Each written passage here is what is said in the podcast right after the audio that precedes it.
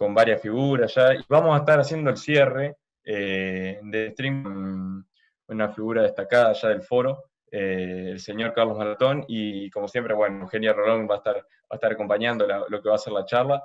muchísimas gracias, Eugenia, también por, por sumarte. y bueno, vamos a estar hablando de política como ya, ya estamos acostumbrados.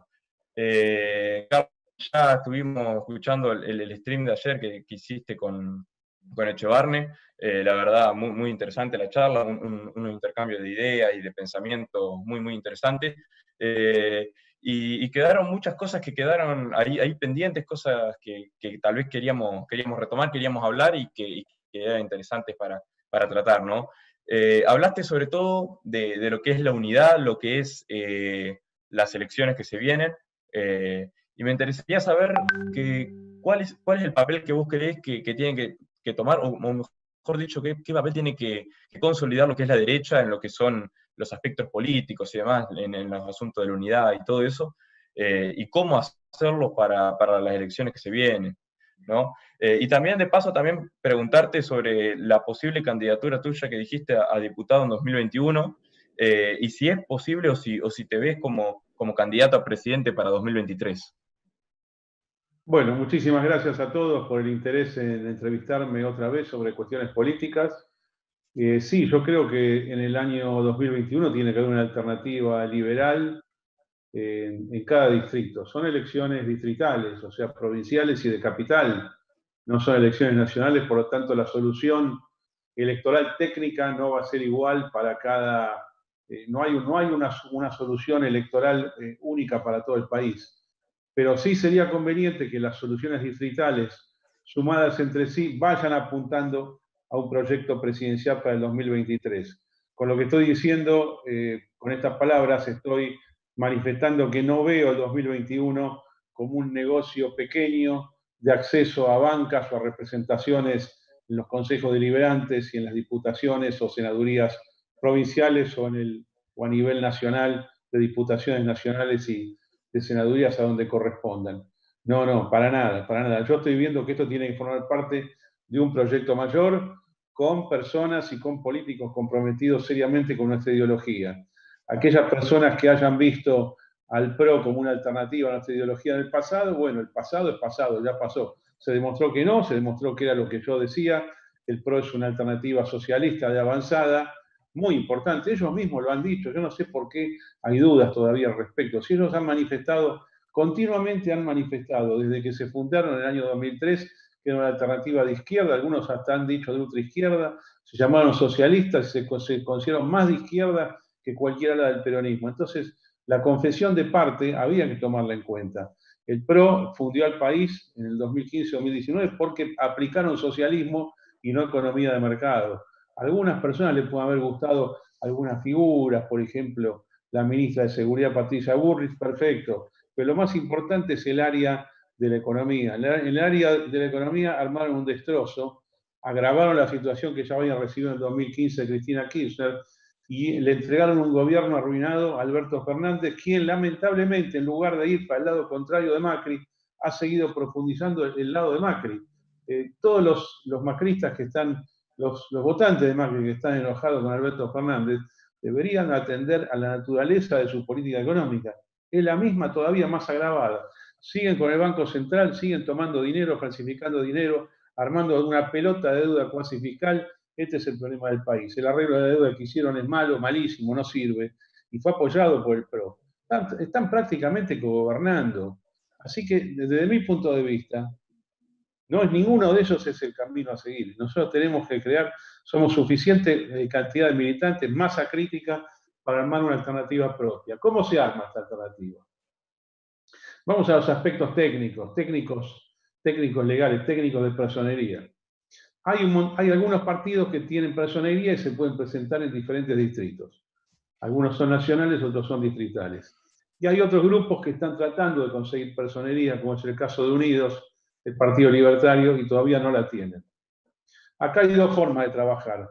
Los que tienen personería, decirle a los que no tienen personería, ustedes no existen, no pueden venir a la mesa de conversación porque no, porque no son partido, o decirles, pese a que no son partido, que son partidos en formación, nos gustaría que algunas personas de ustedes formen parte de, de la oferta política electoral liberal del año 2021, que es lo que yo haría. Yo los invitaría a todos. Analizaría provincia por provincia qué hay en cada lugar, armar una lista única, que sea común, única, o sea, única por distrito. No es que en un distrito va a estar compitiendo el Partido Demócrata, el Partido Autonomista, eh, el, Recrear, si es que llega a ser Partido Unidos o el Partido Libertario. No, no, no, tiene que ser uno, uno. Uno por cada distrito. Es decir, tiene que haber el final, en, agosto del año 2021, en cada distrito tiene que haber entonces una lista propia, conformada por componentes eh, liberales de distintas extracciones. Ahora, ¿cómo se resuelve la interna? Y se resuelve con una interna. La forma civilizada de armar una lista es una interna previa. Acá puede pasar dos cosas, que la, interna sea, que haya, que, que estén las pasos, las primarias obligatorias que vienen del año 2011, que, son, que es una mala decisión, es un, es un mal método, es algo que inventó Kirchner para joder a la oposición mientras vivía y para poder ganar cómodamente en 2011, como efectivamente sucedió con el 54% ese año de Cristina Kirchner. Eh, ese, es un, ese es un mecanismo. Si hay paso, bueno, va a ser ineludible. Entonces, si hay diferentes interesados en conformar listas, bueno, se pueden armar listas mixtas en la capital, en la provincia, en todas las listas mixtas eh, que compitan entre sí en las pasos. Y después, con el método de repartición proporcional, simplemente armar una lista final. Esta es una. Y si no hay paso, lo que yo sugiero es una primaria donde a padrón abierto, o sea, los, los votantes generales de cada distrito eligen uninominalmente, son convocados a una elección interna donde yo, por ejemplo, me presento por Capital Federal y se presenta, no sé, vamos a decir, Milei, eh, Giacomini, el que quiera, eh, López Murphy. Entonces viene el elector general, eh, sufraga, elige, puede tener tres, se le pueden dar tres votos a cada uno. Y, y después, por orden de, de mayor obtención de votos, queda la lista final. Hay un asunto acá que es el cupo. El cupo no es un tema menor. Alguna gente que escucha esto seguramente diga, no, estamos en contra del cupo. Es una estupidez el cupo. Ya lo leí durante todo el fin de semana. Yo no puedo creer que digan eso. ¿Y qué, a mí qué me importa que sea una estupidez el cupo? Me parece una, una cosa fantástica igual lo del cupo también. Está bien, pero el cupo está, no debería estar, pero está. Si está, si vos presentás una lista sin cupo a la justicia, te la van a bochar, no pasa. No pasa. Es más, hasta, hasta los reemplazos, en los reemplazos de, candidatos que, caen se, han, eh, se, han, levantado los cupos y, no, y no una sucesión mecánica de quién venía abajo. Entonces, como hay cupo, y si vamos al voto uninominal, creo que hay que hacer algo bastante raro, que es que cada elector tenga votos para mujeres y votos para hombres. Es absurdo, suena estrafalario, pero no hay otra. Entonces, ¿cómo sería esto? El escenario de no paso, no hay paso. Hay que armar una lista de la capital federal. Se presentan en lo que nosotros establezcamos, que es la alianza de partidos, inclusive partidos en formación, se presentan todos los candidatos que quieren, hombres y mujeres. En el cuarto oscuro, en esta elección previa, en esta elección privada sería,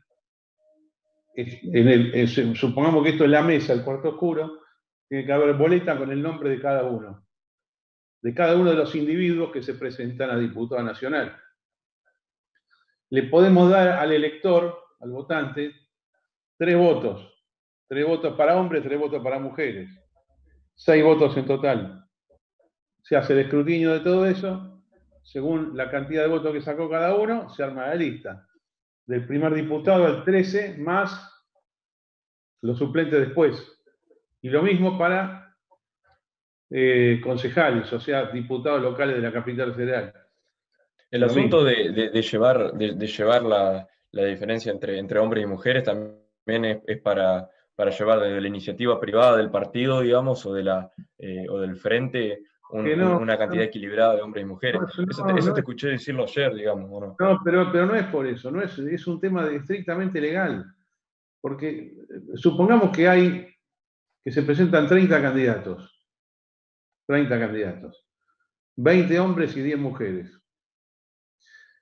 Y en los primeros 15 puestos, o en los primeros 13 puestos, entraron hombres. ¿Cómo harías ahí? ¿Cómo harías? Quedaría desequilibrada la lista. Es, una lista que vos vas a la justicia y decís, mira, acá los primeros 13 son hombres, no hay mujeres. No es, es una lista que está impugnada. Eh, te la rebotan de entrada en la justicia electoral. Con lo cual yo digo que lo que hay que hacer es potenciar, no potenciar. Cuando armemos la lista, la lista va a tener que tener mujeres, según el cupo de las mujeres un tercio en el caso nacional, 50% en el caso de la capital federal.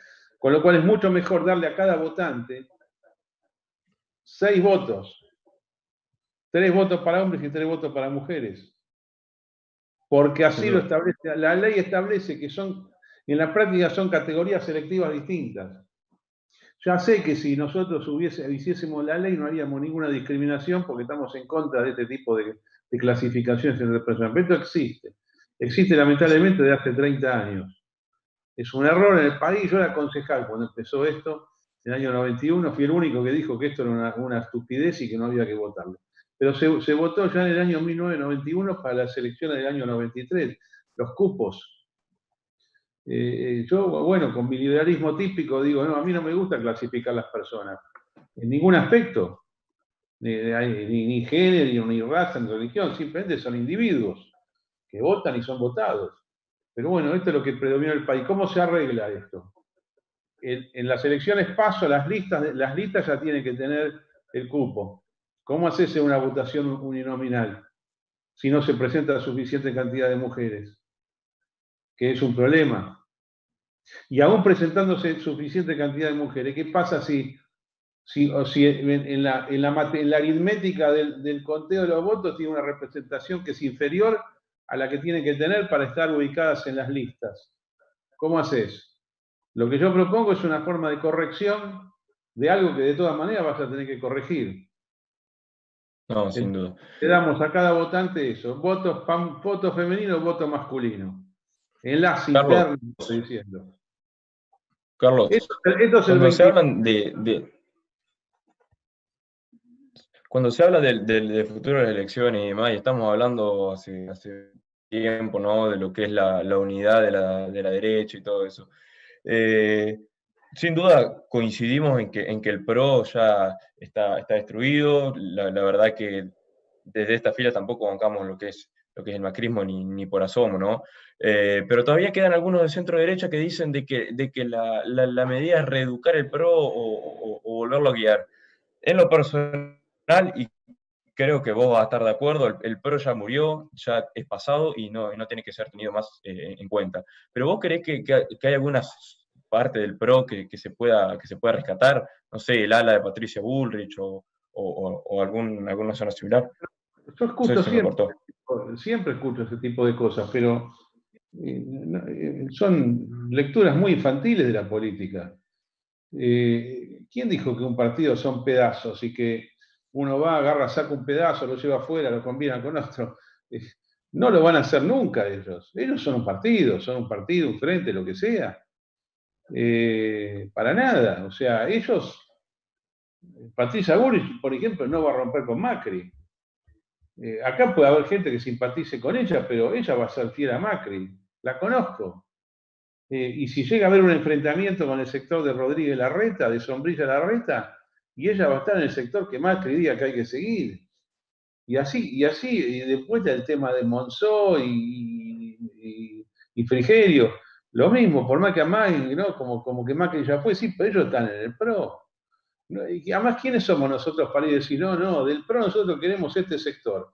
Ponete del lado de ellos, se burlan de lo que nosotros decimos. Es más, esto que estamos diciendo, a ellos no les importa, no les importa ni los aspectos de organización que nosotros tenemos para el 21 y para el 23, porque obviamente no creen en lo que nosotros estamos haciendo y creen que no vamos a llegar a nada. y tampoco creen en la parte ideológica. El PRO, en la parte ideológica, desde que se fue Macri, empeoró en lugar de mejorar. Si vos ves las medidas, la forma en que está gestionando la ciudad de Buenos Aires, sombrilla la renta, es todavía peor, en algunos aspectos es peor que el gobierno nacional. Y él está convencido que la sociedad hay que, hay que dominarla y hay que regularla. Hay, hay que prestar más atención a las declaraciones de lo que los políticos dicen. Cuando un político habla eh, y habla sinceramente, hay que anotar lo que dice. Lo que dice genuinamente, que es su derecho a pensar de esa manera. Es decir, Sombrilla Reta quiere una sociedad planificada por el Estado. Y vos fíjate cómo ha ido liberando, entre comillas, las actividades. Un día te dice, bueno, restaurantes cerrados, después tres mesas en la calle, a 20 metros cada una. Después te dice las terrazas adentro. No sé, y después, o sea, están locos, estos tipos están locos. Para mí son completamente comunistas, pero en todos los aspectos, y no de ahora, desde que existen como tal. Ellos creen en una sociedad organizada por el Estado, dirigida por el Estado.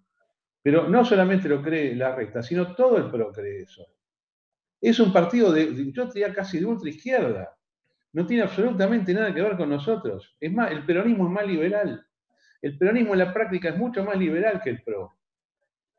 Y, acá yo, invito a todos a, abandonar los prejuicios. Algunos son hasta prejuicios de carácter racial. Como los ven más parecidos étnicamente, mirá, mirá los que te estoy diciendo.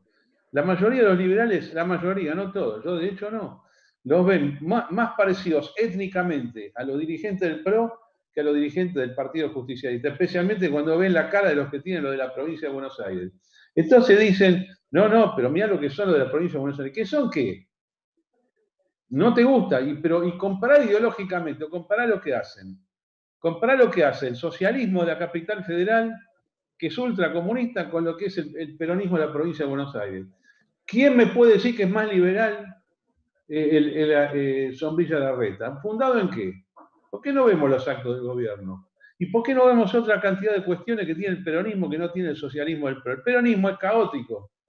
Es caótico, es desordenado, es anárquico, lo cual es muy bueno que sea así. Porque al ser caótico y anárquico, y acá yo llamo a los libertarios que pueden estar escuchando, que les gusta todo, todo ese tema de la anarquía, en la anarquía hay algo de libertad. El peronismo fue siempre fue caos, enfrentamiento interno. En ese enfrentamiento interno Primero, que en sí mismo ese, ese, caos tiene un aspecto de libertad. Tiene de desorden, pero tiene de libertad. El, otro, el otro tema que tiene es que son bastante malos gobernando, el peronismo en general. Entonces, al ser ineficiente gobernando, termina regulando menos la vida de las personas. El socialismo del PRO es mucho más eficiente. Fíjate los reglamentos que han sacado el ministro de Salud y todo esto, todo planificado con una planilla de Excel, volcada, hecha a norma, son muy ordenaditos. O sea, y yo, ¿a quién le tengo que, a quién le tengo que, temer, más? Déjame decirte un par de cosas más. ¿A quién le tengo que temer más? ¿Al, socialista eficiente o al socialista ineficiente? Al socialista eficiente. Es mil veces peor. Y un, y, y un tercer aspecto. Macri reventó porque consiguió deuda. Si Macri subía el 10 de diciembre de 2015, liberaba los mercados y no tomaba deuda, sin ser un genio gobernando, ni él ni sus ministros, ganaba la reelección y hoy el país estaría mucho mejor, pero muchísimo mejor. Pero como es blanco, europeo, y dijo que era bueno, mandó a Caputo por el mundo, él mismo viajó, lo vieron parecido, porque esta confusión con el peronismo también está en el exterior y le dieron crédito, le dieron 250 mil millones de dólares de crédito que se los patinaron y, además se los robaron. Se los robó la patria financiera, que lo usaron para pagar, la, para pagar la salida de capitales. ¿Vos creés que alguien le va a dar un mango a Alberto Fernández? Oh, olvídate, está bloqueadísimo, cero. Si Ori se hubiera gobernado, hubiera conseguido crédito, no, no consiguen, que el peronismo no consigue crédito. Y yo como liberal te digo, mejor que no consiga crédito es mucho mejor, porque el crédito es lo que lleva a la fundición del Estado. El crédito es lo que impide el ajuste del Estado. Y es lo que te deja con obligaciones que, porque todo el dinero se lo aprovecharon algunos vivos y dejaron las obligaciones y la deuda en cabeza del pueblo empobrecido. Así que a mí no me vengan más con el PRO, que es una salida. No tiene salida. Si Patricia Burri se fuese del PRO, por ejemplo, y estoy suelta, quiero hacer política, hablemos, bueno. Y vos me decís, ¿hablaría con Patricia Burri? Sí, hablaría con ella. No en los aspectos económicos, porque ella no, no, no, es, no, es, no es un fuerte de ella. Pero, pero en otros aspectos por ahí sí. Y hay, hay un montón de personas también. Están los militantes, pero los que se quedan sin trabajo. Hay un montón de gente útil. Pero como partido, como ideología, yo estoy en las antípodas de eso. Y no voy a jugar con ellos, ni en el 21, ni en el 23. Por eso quiero armar una alternativa política diferente. Y diferente, por supuesto, de la que es el peronismo este que gobierna. Ahora, también hay sectores potables en el peronismo. Hay un montón de gente válida en el peronismo. Si uno está pensando en 2023 y no vas a llegar con un grupito intelectual liberal, necesitas muchísimo más. No, Carlos, sin duda. Y encima me, das pie a hacerte lo, que es la próxima pregunta que, con, todo lo que venís diciendo. Mientras tanto, hago, una pequeña pausa para, invitar a todos los que están viendo el stream a, que sigan donando por, la causa de, de los merenderos y los comedores de, Escúchame, ¿cómo, se hace la donación? Segundo. Se hace la donación mediante CBU eh, y además también por PayPal y, demás plataformas. Ahí en, los comentarios de la transmisión están, están, están dejando lo, que son. ¿Cuál es el objetivo? La forma de, juntar, cuánto dinero, ¿cuánto hay que juntar? Eh, no, no, no, es, no, hay, no hay que llegar a un, a un máximo, sino que, simplemente se están recaudando fondos para, ir ayudando en lo, que son estos merenderos de, la provincia de, Mendoza. Eh, la iniciativa es la misma que un asado para, los pibes que, hizo que hizo Soborno ah, Intenso. Este, bueno, en, pásenme el CBU, y... el CBU. Ahí pasaron el CBU por... ahí, por el chat del, Zoom acaban de, acaban de dejar el CBU. Como, no lo voy a ver, el chat, como, no lo voy a, ver el chat del Zoom, que Eugenia Rolón me pase por el WhatsApp el CBU y después yo mando una donación de 5 mil pesos. ¿Está bien?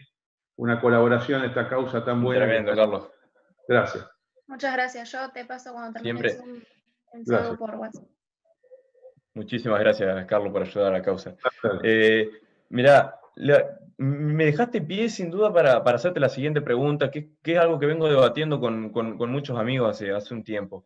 Eh, hay muchos amigos que me dicen que la Argentina no tiene, no tiene solución, que, esto, no, que esto no sale, no salimos nunca más. Y yo le digo, no, para mí, loco, la, verdad que la salida siempre, siempre, es posible y que, y que es a lo que vamos, digamos. O sea, cuando, cuando la Argentina esté destruida, eh, vamos a tener que construir sobre, sobre cimiento. Eh, me interesaría saber sobre la cultura, sobre todo. ¿Cómo, ¿Cómo, pensás que se van a dar lo que son las elecciones 2021-2023 eh, en tanto a lo que son conseguir los votantes cuando ya la mayoría de la población es pobre? Eh, la gente tiene en la cabeza de que la mayoría de la, de, la población que tiene poder de voto es planera o, así la llaman. que tengo, yo tengo una opinión personal, pero me gustaría también escuchar la tuya. Yo no me hago tanto problema por eso. Eh, no creo ni que el ser planero ni el ser pobre sea un impedimento para nuestro acceso al poder. De ninguna manera. Eh, es más, yo tengo eh, gran esperanza de que nos va a ir bien en el 21 si estamos organizados, ¿no? Si se hace esto que yo digo, que es una, una lista única por distrito electoral, donde participen todos o puedan participar y donde tengan derecho a competir en una interna. Si se hace esto, vamos a hacer una gigantesca elección en el 21 y, vamos a ganar el año, el año 2023.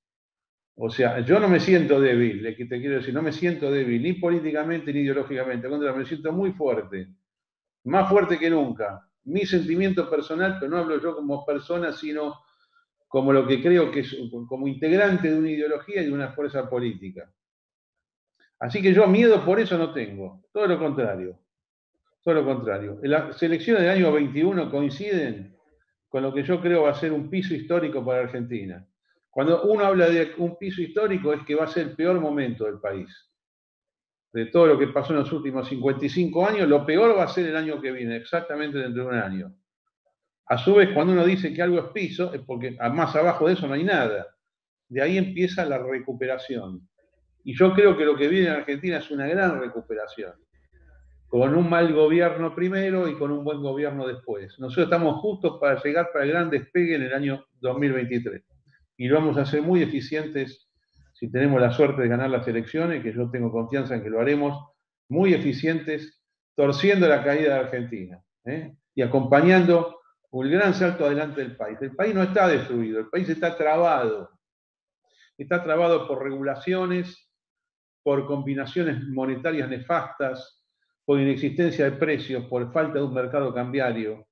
Está trabado porque el, gobierno este se enloqueció, los tres, Larreta, Guisilov y Fernández, y además de todos estos problemas, eh, eh, parece que se prepararon toda la vida para regular la vida de las personas con el argumento falso de la cuarentena y del coronavirus. O sea, más traba todavía. Pero esto se destraba, así como se traba, se destraba. Sí, ya Argentina. Hay mucho daño causado, pero vamos a destrabar. Espero que lo destraben ellos. Pero el país sale volando. Si se hace todo esto mínimo de liberación de las variables económicas principales, sale volando al alza. Después hay que arreglar un montón de cosas que llevan más tiempo. Eh, el tema de los planes es un problema. La jubilación es un problema, así lo que representa eso en el gasto y lo que implica como concepto. El gasto público es un problema, pero todo eso lo arreglamos después. Lo más importante es poner el país en movimiento y en producción. Y eso nosotros sabemos cómo hacerlo. Y ya se lo dije a varios, en varios Zooms, lo publiqué, eso se arregla en un día. El destrabe de la economía trabada, de la sociedad trabada, es un día. Un día que requiere seis meses de preparación, porque son un montón de, de normas jurídicas, normas jurídicas bien detalladas, que implican mover un montón de botones dentro del Estado o cancelar un montón de botones y que vos ahí tenés contenido tu plan económico, tu plan económico inicial, que vos lo tenés que llegar al poder y publicarlo. Y ya lo tenés que tener conversado. Es decir, a diferencia de otras, otras eh, visiones, yo creo que esto eh, no, hay, no hay que hacerlo secreto, este plan. No es que vos lo tenés que tener, de, llegaste el 10 de diciembre de 2023 y entonces ahí lo publican. No, no, hay que ir hablándolo de antemano. ¿Por qué? preparando un montón de equipos. Todo esto, yo digo que es un botón, pero atrás del botón hay un montón de acciones que se tienen que tomar. Un montón de funcionarios en sus puestos que tienen que aplicar la norma. Y a su vez esas normas, como tocan tantas cosas del Estado y de fuera del Estado, hay que ir avisando, tanto a los que están en el Estado como a los que están afuera del Estado, qué es lo que se viene, para que se vayan preparando. Hay que hablar con los sectores productivos, hay que hablar con los sectores financieros, hay que hablar eh, con todas las actividades. Sí, sí, mira, las reglas de juego son estas. El, boom económico que se puede presentar como consecuencia de esto te genera el efecto contrario de toda esta huida de capitales y huida de personas del país.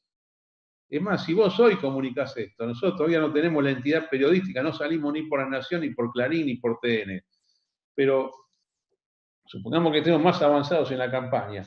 Nosotros salimos con, esto, con, estos, con estos anuncios y aunque, claro, ¿quién va a decir estos tipos recién se están formando, no van a ganar? Bueno, esto, esto como todo, lo que parece imposible después es posible. A medida que pase el tiempo va a ser más posible. Vamos a ir ganando consenso en la opinión pública, más intención de voto. Y en un momento determinado los que se están yendo van a decir, guarda, paralizo mi salida de Argentina, porque por ahí, por ahí esto cambia en serio. Y yo te aseguro, segundo, cuando esto cambie, cambia en serio. ¿eh? Cambia en serio, entras en una dinámica creativa, productiva, eh, millones de personas que tienen, como ustedes, 18 a 25 años, ¿cuántos son? 4 o 5 millones de personas. Eso va a ser un bombazo, todo ese sector de la sociedad trabajando y produciendo y estudiando. ¿Sabés la, fuerza que le da eso al país? Y por supuesto también, mira, también sabés que te voy a decir algo que ya no existe, divirtiéndose, saliendo, yendo a bailar, ¿Qué es esto de paralizar la vida social de las personas? ¿Cómo es posible una cosa así? La, diversión y la vida social es parte, es parte de la vida. Entonces, todo, todos estos anuncios que son de posible implementación, no es, que, no, es que es difícil. Esto se puede hacer. Y ya sé que algunos piensan, bueno, los que van a estar en contra, los planeros, la CGT, todo, esto, todo eso, déjamelo que yo sé hablar con. Yo, yo, voy a hablar con todos esos sectores y vas a ver que cuando lo expliquen se van a sentir mucho menos afectado de lo que, de lo que ahora pueden pensar. Muchísimo menos. El país tiene solución. Eh, anotame en el máximo del optimismo. Sí, sí, sí, sin duda. No, no, no decile. No, no, no, hablamos de Tengo una pregunta. Eh, ¿cuál crees que sería el rol en tu gobierno de un ministro de Economía? Porque el otro día lo comparaste con la cuestión del ministro de Hacienda y a las personas le quedó un poco claro eso. Mira, el ministro de Economía en el mundo moderno, como se ha entendido en Argentina, es como si fuese un director, un, director de la macroeconomía del país. Es el que establece todas las variables de la economía. Pero esta, esta, esta, esta función y visión del ministro de Economía parte del supuesto de que el Estado tiene que dirigir las principales variables de la economía. Y yo creo que el Estado no tiene que dirigir las principales variables de la economía, las tiene que dejar libres. Entonces no hace falta un ministro de Economía como hoy lo conocemos, o como lo hemos conocido en las últimas décadas, ministro de Economía, que agarraba un micrófono, mandaba un plan y transmitía todo un montón de cosas como si él fuese el dueño del país, él y el presidente. Esto no sirve más, jamás fracasó. Yo creo que en este mega decreto que estoy pensando, para cuando asumamos el 10 de diciembre del 2023, basta el contenido del plan económico y eso va a ser propio, toda esa materia legislativa y normativa va a ser propio de lo que, de lo que siempre ha hecho un ministro de Economía. Pero con nosotros, como las consideramos que esas variables van a ser por única vez y definitivas, porque lo vos lo que vas a hacer ahí es liberal, a partir de ese momento no hace falta ministro de Economía. No lo necesitas. Necesitas un ministro de Hacienda. Un ministro de Hacienda es otra cosa, es el ministro que trabaja con el gasto público y con los impuestos. Eso es muy importante. Eh, tiene que formular el presupuesto, decir, aquí esto es lo que gasta cada uno, obviamente que tiene que ser austero, y además tiene que, tiene que establecer los impuestos que va a someter a, consideración del Congreso, que con eso va a tener que bajar un montón de impuestos. Entonces, esta parte, esto se llama hacienda pública, pero la economía como tal no tiene que tener ministro. Y si yo voy a ser presidente, en todo caso me voy a ocupar yo mismo de esto. De hecho, esta norma inicial que estoy hablando, que es el, el mega decreto que contiene todo el plan económico, hace las veces de la función de un ministro de Economía. Pero basta, basta de, experimentadores con la vida de las personas. Basta de Sturzenegger, de Pratt Guy, de, de, ¿cómo se llama? De Duhovnes o de Kisilov en su momento. Basta de estos tipos. O sea, no, no, se dan cuenta que no funciona. Además son todos locos, estos tipos son locos. Si cuando tienen un problema van y piden deuda, piden crédito. No sirve. Vamos a hacer un nuevo país sin ministro de Economía. sin duda. concuerdo en, lo que decís. Eh, me estoy olvidando del Banco Central, cosa que le gusta mucho a Javier Milei. Ah, el Banco Central es otra cosa, porque los bancos son entidades que tienen un permiso para funcionar. Tienen una licencia, una concesión. Y además está la discusión de si los bancos son meros depositarios primarios del dinero existente o pueden crear dinero secundario. Todo esto lo vamos a discutir. Yo en general estoy en desacuerdo con la creación secundaria de dinero, pero existe. Ahora, si nosotros decimos que no tiene que existir más, hay toda una transición, es, ahí, no, no es posible apretar un botón y borrarlo de un día para otro, porque en el medio hay un montón de relaciones jurídicas y económicas preexistentes que hay que ajustar. Entonces necesitas un conductor de banco central.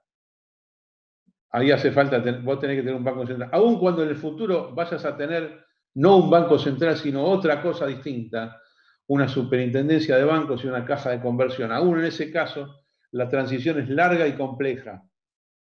Estos son los problemas que no se arreglan en un día. Yo le decía a Eugenia la semana pasada en un Zoom, hay cosas que se arreglan en un día, hay cosas que se arreglan en más tiempo. Esto de la banca se arregla en más tiempo.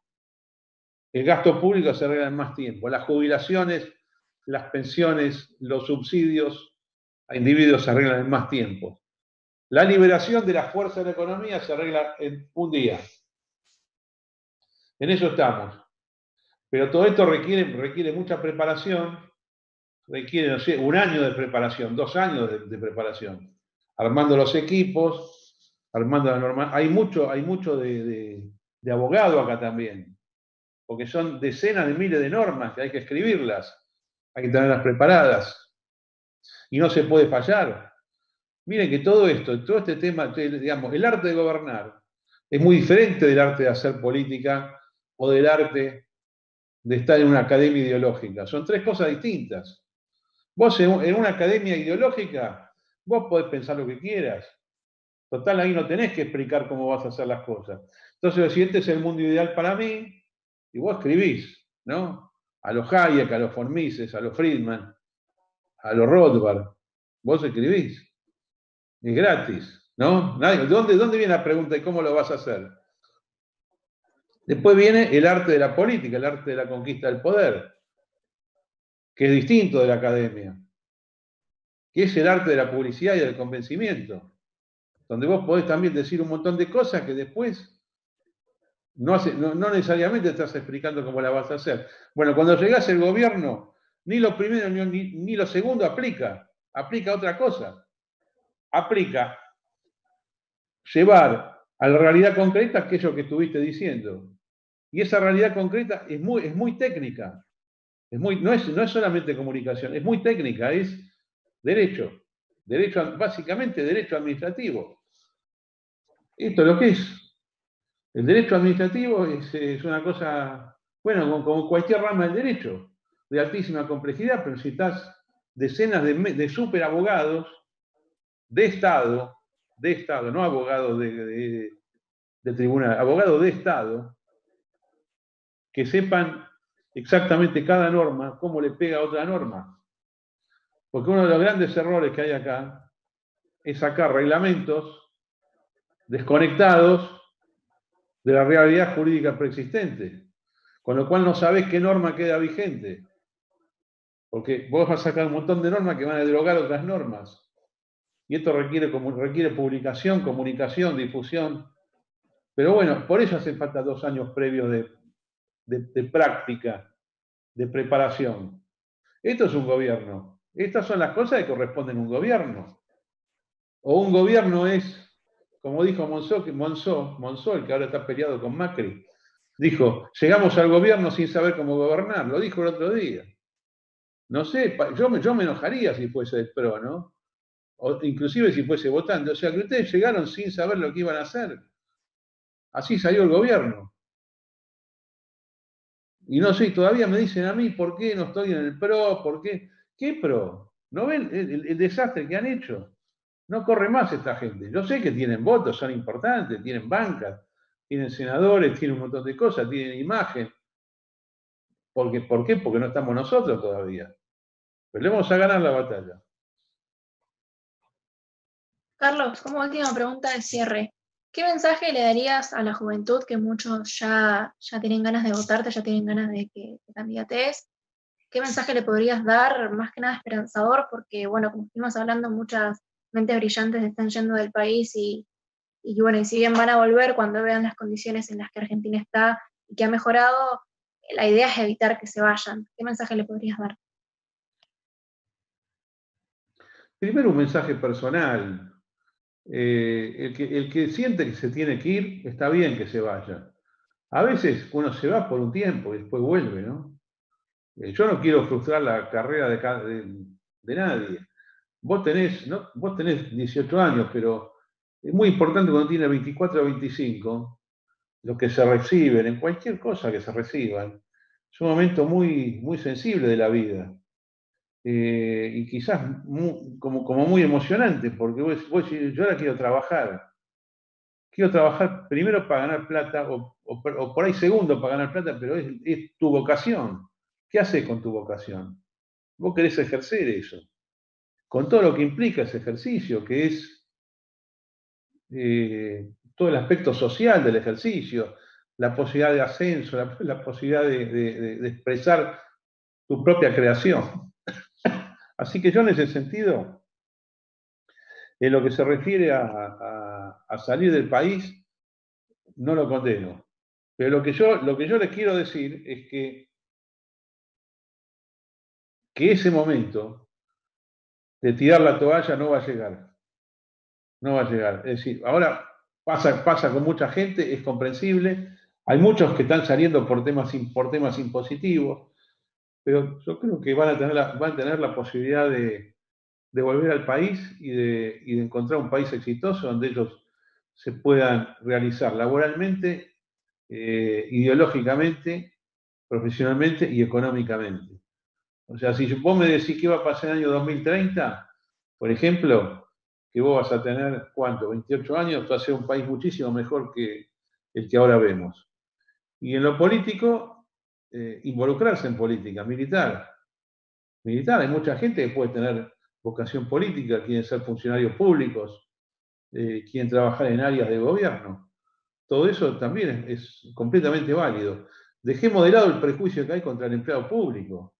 Para un poquito. Una cosa es que haya cuatro millones de personas, de las cuales muchas por ahí no sirven para nada, no hacen nada, pero el Estado tiene que existir. Hay áreas que son fundamentales. Nosotros cuando lleguemos al, gobierno, bueno, las áreas que son fundamentales se van a mantener en el Estado. A lo mejor en lugar de 4 millones son 500.000 empleados, porque algo tiene que haber. ¿Quién maneja las relaciones exteriores, la salud, la educación, eh, no sé, el Banco Central, todas las cosas que hablamos? Alguien, alguien tiene que ocuparse de eso. Y bueno, queremos que estén los mejores ahí, ¿no? Respetando, por supuesto, la carrera de la administración pública que existe y que, y que, no, uno no puede decir, la dejo de lado de un día para otro.